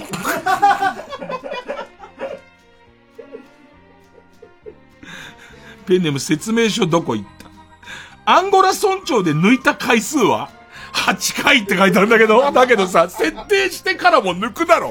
8回抜いたやつは説明してからも抜くから。ペンネーム、51書きやすいな、このコーナー、さては。ペンネーム51。あ、あなたの風はどこから？恥骨から。入ってきたね、そっから。えー、ペンネーム BJ サトル。あなたが通っていた中学校の名前は少年革命家だから言ってない。旬のやつ、長く使うから、この手の質問長く使うから今、旬のやつ言っても、うん、ペンネーム、餅の鬼。あ、アナルに入れて出てこなくなったフィギュアは アシュラマン。手がいっぱいあるから。手がいっぱいあるから。これすごいよ。もう一回目で書けや、書きやすくてここまでいったやつが、長生きした試しねえんだから。ペンネームじゃがやまりこ。あ、アルフィーで一番好きなメンバーは？いない。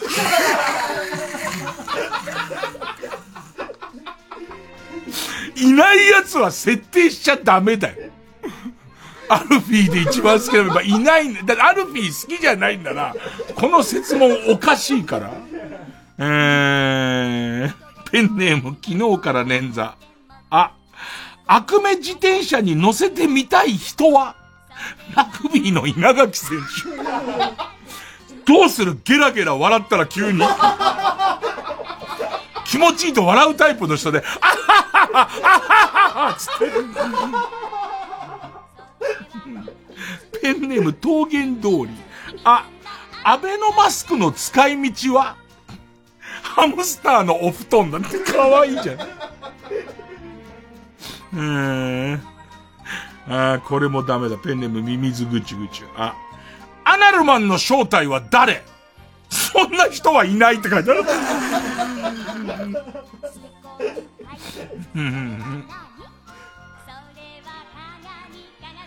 ペンネームチャボ、い、妹が小学生の頃に同級生から付けられていたあだ名は、ラオウ。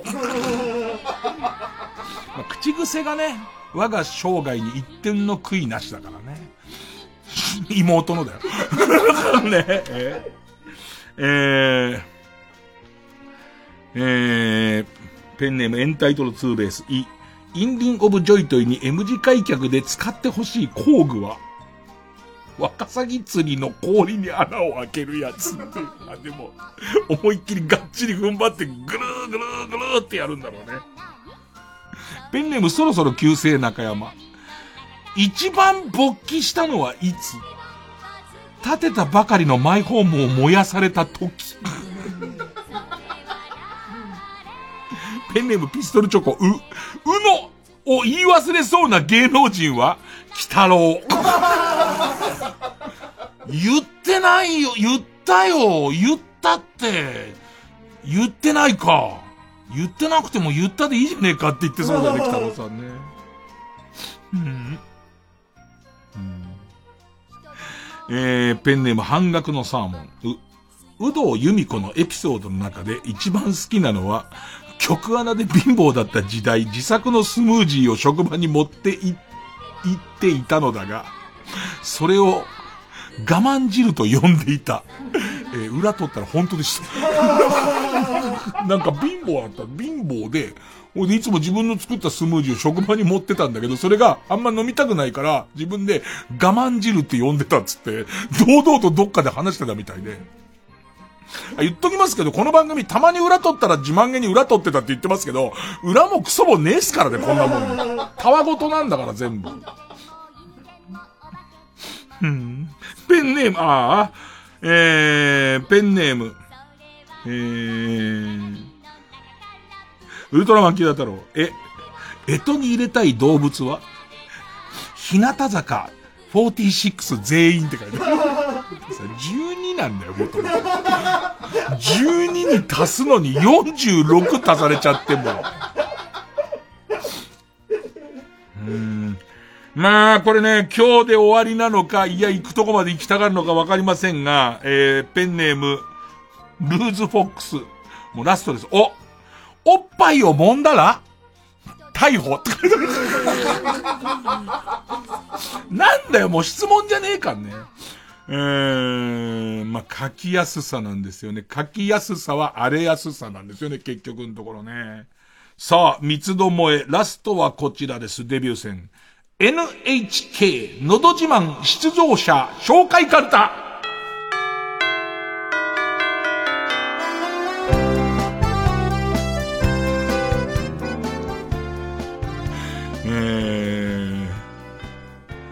ペンネームヒメルテア。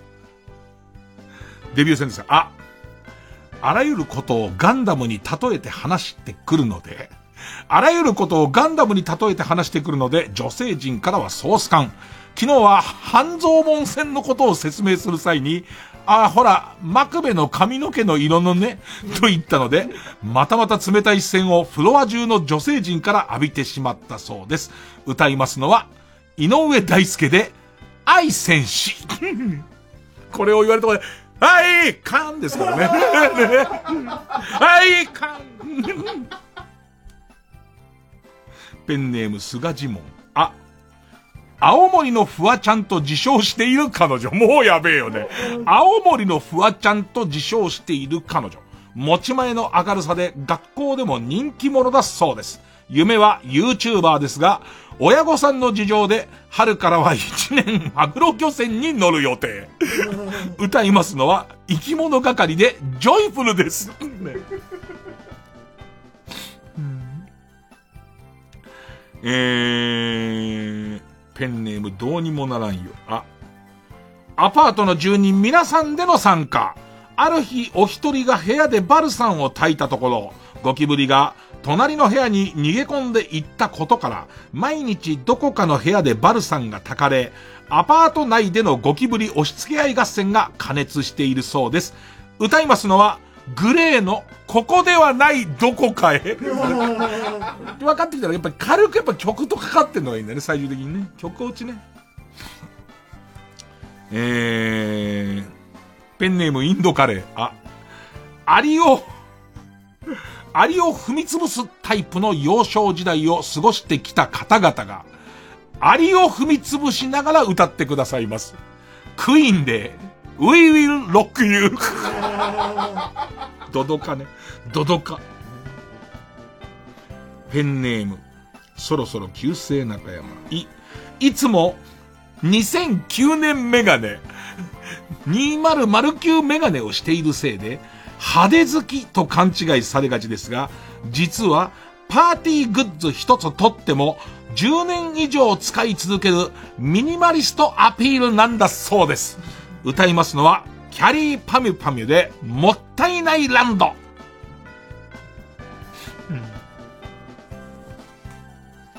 ペンネーム、ギンギラギンに立っちゃったさ。い、いつまで経っても10年間ストーカーし続けた彼のことが忘れられず、接近禁止命令を破って会いに行くも、パニクった男に猟銃でお尻を撃たれてしまったそうです。歌いますのは、坂本冬美さん。まだ君に恋してるんだ。こういうことだよ。こういうことだよな。こういうことだよな。まだ君に恋じゃねえんだよ、それはっていう。お前恋の部類に入れてるけどっていう。うーん。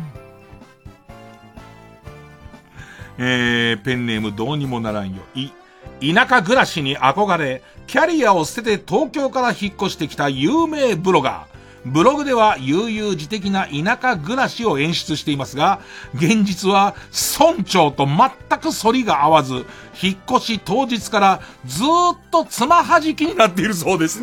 歌いますのは、吉幾三のオラ東京さ行くだ。ペンネーム、ペンネームさん。う、運転免許証がすでに執行していたことを忘れて、この会場まで車を運転して来られたそうです。歌いますのは、斎藤和義。歩いて帰ろう。うまいって、この時間にうまいって言われたいかっていうね。うーん。ペンネームインドカレー。う。海の家で出会った黒ギャルと、ひと夏のランデブーを経験した直後から、祈祷がヤバめの紫色になっているらしいです。そんな彼が元気を出して歌いますのは、桑名正宏、セクシャルバイオレットナンバーワン。バイオレットになっちゃってる。人がもうバイオレットになっちゃってるから。うーん。えー、ペンネームマヨさんの友達。う、上野発の夜行列車降りたら大宮駅だったそうです。歌うのは寝過ごしたと思ったら前だった全然。はぁーつって。寝ちゃったーつって。パッと外見て、あーつって。降りてだんだんって閉まっていっちゃってから、どこ？大宮？大宮つって。えー、歌いますのは石川さゆりさんの津軽海峡冬景色。うん。ペンネーム大自然守る。え、エロ本は拾ったやつの方が興奮するが座右の銘だそうです。歌いますのは、ジョン・レノンでイマジン。えー、ペンネームヒメルテア。え、笑顔が学年一似合わない女コンテストで、3年連続グランプリに輝いた実績から、今では和歌山の江口のり子の愛称で、地元ではおなじみの存在になったそうです。ちなみに、えー、は、嫌いな言葉は、笑う角には服着たる。歌いますのは、乃木坂46で無表情。ペンネーム15ワン。やっぱ短いの面白いな。お父様の口癖は、早く働け。お母様の口癖も、早く働けだそうです。歌いますのは、松浦綾。イエイめっちゃホリデー 両親にぶっ飛ばされるの？両親にぶっ飛ばされるよ。何歳なんだお前？イエーイめっちゃホリデーじゃねえっつって。仕事しとくれよお願いだからつって。NHK まで行っちゃった。NHK じゃなくて、職安行っとくれよめっちゃホリデーつって。うーん。ペンネ、ペンネーム、マイペース。お、音大を出たのに、今では地元の工場で、ベルトコンベヤの傍らで長いトングを持ち、焼きの足りないちくわを避ける仕事をされているそうです。これまでの人生鍛え上げた声量を活かせるのが、ベランダの下に潜り込んだ猫を追っ払う時しかなかったので、今日の日を本当に心待ちにしていたとのこと。歌いますのは、女子十二学坊の自由。自由なの。うん。うん。ペンネームのラスト、高友。お、応募者数が予想をはるかに下回ってしまい、出場者が全くいないので、急遽 AD のニートの弟さんに来ていただきました。久々に部屋から出て、ちょっと緊張しているそうです。歌いますのは、森山直太朗、桜。だからうまいのか。これ難しいですけどね。でもちょっといいのもありましたね。ちょっと三つどもえはなんか、あの、相当、三者三様いいとこありましたが、えー、リスナー投票です。えー、注意してください。ギャグリサイクル、芸人再生工場買ったと思う人はメールの件名にカタカナでギャグ。秘密の質問カルタが勝ったと思う人はメールの件名に漢字で秘密。そして NHK のど自慢出場者紹介カルタが買ったと思った方はメールの件名にひらがなでのどと書いてください。えー、必ず一つだけ選んでください。メールの本文の方には住所、氏名、年齢、電話番号を書いてこれからかかる曲の間に送ってください。投票は一人一回です。抽選で3名様にバカ力カードをプレゼントします。メールアドレスは baka.tbs.co.jp baka.tbs.co.jp です。曲、モンゴル800、モンゴル800って俺の中で久しぶりだけど。モンゴル800って、800人いるんだよね。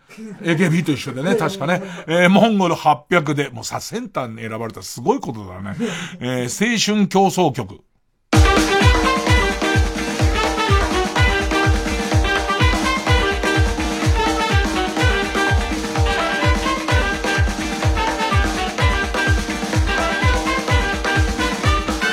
からびた。言葉をつないで。それでも僕らしくな。思いを伝え。たいだけなの。突き抜ける。くすんだ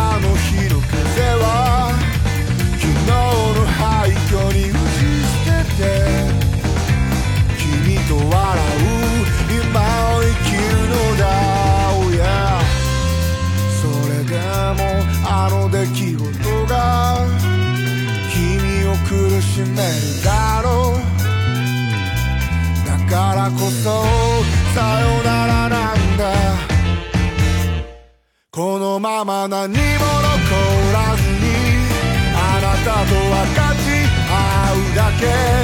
やがて僕らはそれが全てだと気がついて悲しみは頬を伝って涙の川になるだけ揺れる想いは強い渦になって溶け合うよ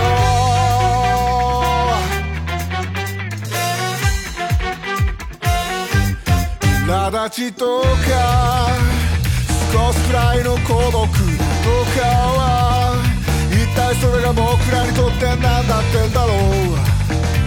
今はドラマの中じゃないんだぜ、yeah、ねえどうだいその声に僕ら。振り返っても誰もいないだろう。だからこそ僕ら高らかに叫ぶのだ、oh yeah、それでも僕らの声はこにも届かないだろう。だからこそさよならなんだ。そしてまた時は流れてあなたと分かち合うだけ。やがて僕らはそれが全てだと。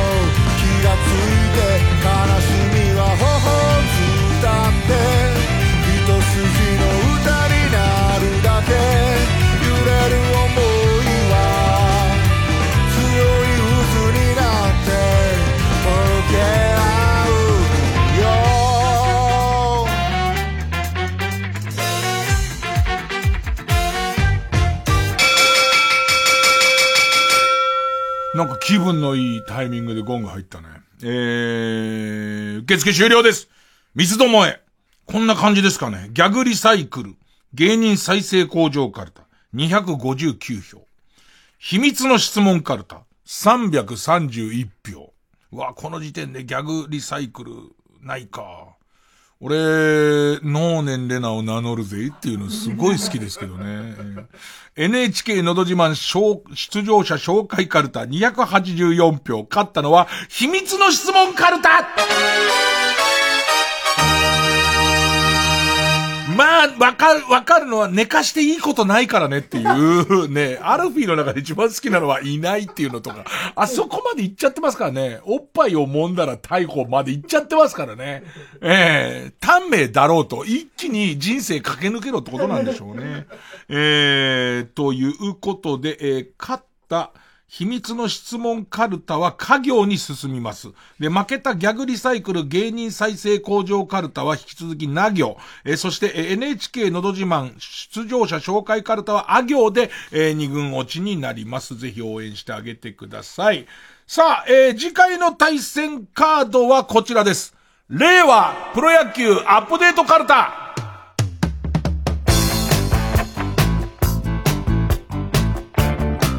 なんかデビューしないうちに、スーって消えてくカルタが、もう本当に申し訳ない多いんで、もうデビューさせましょうということです。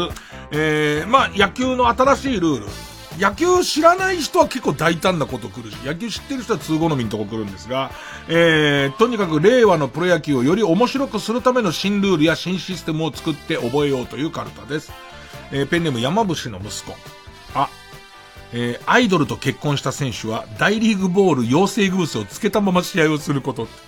日ハムの杉浦とか、えー巨人の野上とか、あの辺はもうね、ずーっともうギブスをしっぱなし、しっぱなしですからね。えー、ペンネーム普通のカレーエビ。あ、頭に被るのは野球帽やヘルメットだけではなく、石焼きビビンバの容器でメット状に作ったおこげのご飯でもいいっていう。新ルールですから。新ルールですから。おこげのパリッパリになったおこげのご飯でもいいっていうルールですからね。えー、あとはですね、えー、ペンネーム生ウニ。い、1が3つ並んだ111キロの球速が出た場合は、ボールでもストライクになる。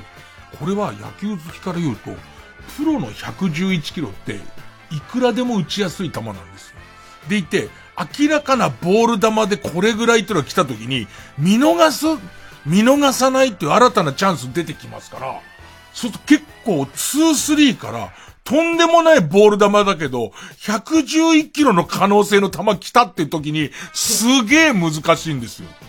これぜひ採用してほしいですね。えーということで、えー次回のカードは、秘密の質問カルタ、家業 VS、令和プロ野球アップデートカルタ、あ行の対戦です。月曜ジャンク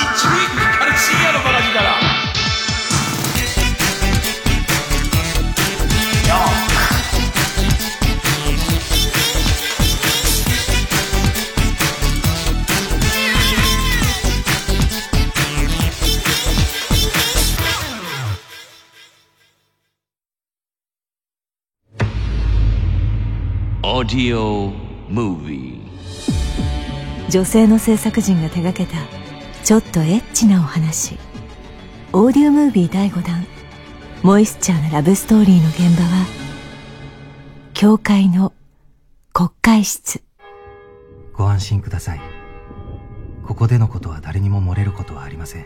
この目の前のカーテンは閉じたまま話すのですか？秘密を告白して解放される。二人だけの密室。いつしか生まれるのは別の感情。禁断の国会室。絡んでしまった糸を解いていきましょう。この作品は成人向けの内容です。一人でこっそり目をつぶりイヤホンやヘッドホンで聞いてくださいね。詳しくはオーディオムービーで検索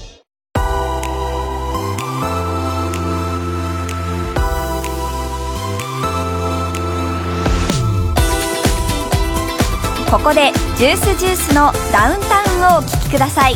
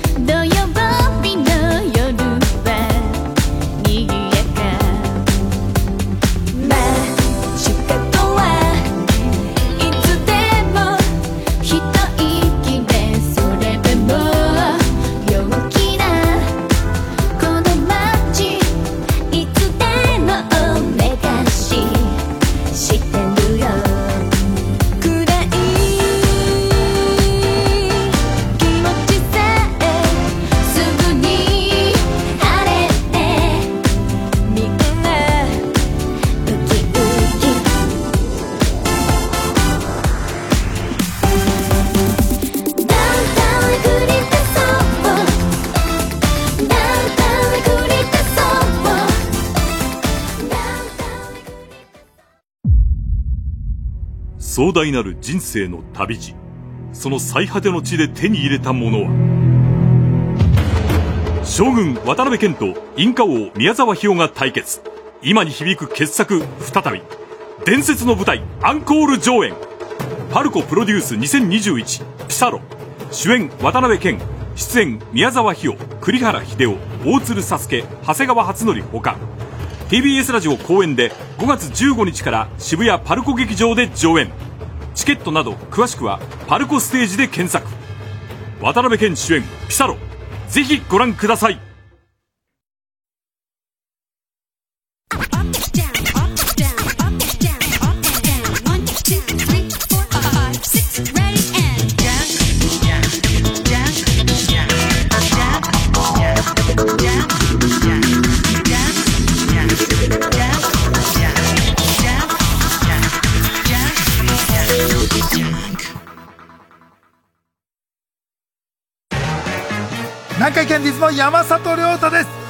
が一人で喋り尽くすトークライブ。山里亮太の140全国公演がいよいよ始まります。5月は鳥取県静岡県にお邪魔します。詳しくは TBS ラジオイベント情報をご覧ください。ご来場お待ちしています。かまいたち濱家です。山内です。僕たちの番組「かまいたちのヘイタクシー」のオリジナルグッズは好評発売中。iPhone ケースジャンパー T シャツトートバッグステッカーシールなどがございます作家モリシーのイラストが描かれた乗車日誌ノートも。作家メインのグッズというのは目新しいんじゃないかと思いますのでぜひ皆さんお買い求めください。詳しくはかまたくグッズで検索してください。LINE スタンプ第2弾もあるよ。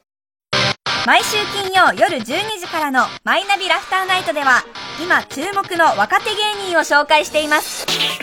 ユウザトウイチ見て泣きます。すごい大人空っぽだよ。入れてこい。マイナビラフターナイトは毎週金曜夜12時から。TBS ラジオ JUNK。この時間は小学館中外製薬マルハニチロ伊藤園ホテルズ他各社の提供でお送りしました.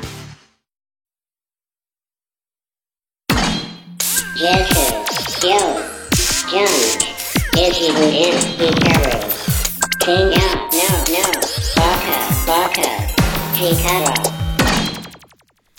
えー、スギちゃん、スギちゃん改め、能年レナさんだけど、あの、昨日か一昨日テレホ、テレ東の再放送でやってたやつだから、おそらくそのシリーズの新しいのをやるから再放送やってんだと思うんだけど、ザ・無人島っていう番組がすげえ面白くて、なんか、日本のこう無人島とか離島とかに行って、いろいろその、やってくるみたいな番組で、純一ダビッドソン君が出たりとか、えっ、ー、と、AKB にいた、あ、秋元、えー、何さん、まあ、とかね、えー、が出たりして、なんか、スギちゃんが出てたのが、えっとね、多分四国の無人島に行くんだけど、その無人島はもともと友人、結構友人島で、しかもどれぐらい人がいたかっていうと、小学校があるぐらいの、レベルだったんだけど、もう人は行ってないし、そこに定期のフェリーも行ってませんよともに行くわけ。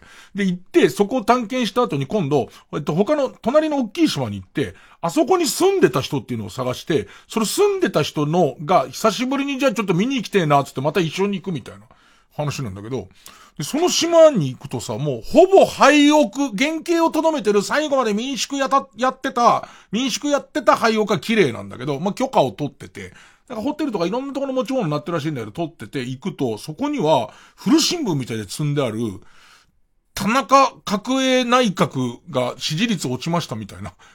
2年ぐらい前の新聞ぐらいのクオリティで、昭和47年ぐらいの新聞がこうあったりとか、古い、こう、電気釜、まあガス釜がそのままになったりとかするんだ。でいて、さらにその、自分の家があったよっていうところを見に行きたいおじいさんと、まあ、野分の中を、探検隊みたいにして入っていくと、俺の家ここにあったっていうところはもう、瓦礫の山朽ち果ててて、家の原型はないの。もう倒れて瓦礫の山に木がボーボーに茂ってたりとかしながらも、ちょっと、その、おじいさんは感無量だったりして、で、学校があったんだよって学校の方行くと、確か学校にはブランコがあってさ、って言ったら、ブランコは朽ち果ててるけどあって、学校はもう倒れちゃってるのね、完全にね。で、そこも木がいっぱいあるんだけど、その木の瓦礫の山から、スギちゃんがこう、カバンを見つけて、腐れたカバンを見つけ出すんだけど、そのカバンの中に大学ノートとか教科書がぎっしり入ってて、で、その中が割と全然またこれも朽ちてないの。で、見たら、ノートに何、何の何がしって名前が書いてあって、あ、あいつのだっていうのね、じいさんが。で、それは、10年ぐらい後輩らしいんだけど、なんとかのやつだよって言って、ほんで今度取材班が、その、えっ、ー、と、持ち主に行くと、その持ち主が、まあ、楽しい島だったよ、みたいな話しながら、俺よく学校に教科書置きっぱなしにしてたかなっていう話なんだけど、なんかテレ東らしい、ちょっとね、いい番組だったね。もしかしたらまた新たなのをやるのかなっていう感じだから。なんか、なんか、ノーネンさんもすごいいい感じで、もうノーネンさんじゃねえよ、勘違いするだろっていう、ちょっと良かったですね。えーさあ、あと少し面白いもきちんと読んどこうかな。えー、俺今週すごい少し面白いレベルじゃないんだけど、あ、ハードル上げちゃダメか。かばやき三太夫さん。私のおばあちゃんが、安藤夏のことを、関取花だと思い込んでいるっていう。そうだよね。関取花を知らないで、関取花って子いるよねってなったら、安藤夏だよね。関取関取花さんは全然関取花さんじゃないから、これすげえ好き。え、陸将さん。少し面白い。小林製薬の1コロナっていう。小林製薬が特効薬出してくれたら1コロナなんですよ。すげえ効くと思うんですよ。えー、ペンネーム小太郎。アルコール。アルコールも、シュシュ、手指消毒で重宝されてるかと思えば、飲食店でのアルコールの提供が禁止されたりと、同じアルコールでも対極的な扱いの差ですね。なんて。ね、少し面白いから、に、ニコってして、ニコッとして終わります。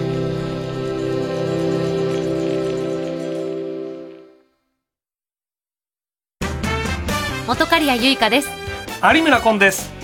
日曜日の朝8時から放送する 1J はリスナーのあなたが主役。北は北海道南は沖縄まで日本全国のリスナーの皆さんと生電話。地元のとっておきのトピックスをレポートしてもらいます。番組ではラジオで喋ってみたいレポーターを募集しています。地方創生プログラム 1J は TBS ラジオキーステーションに全国32局ネットで日曜日の朝8時から放送中です。たくさんのご参加お待ちしています。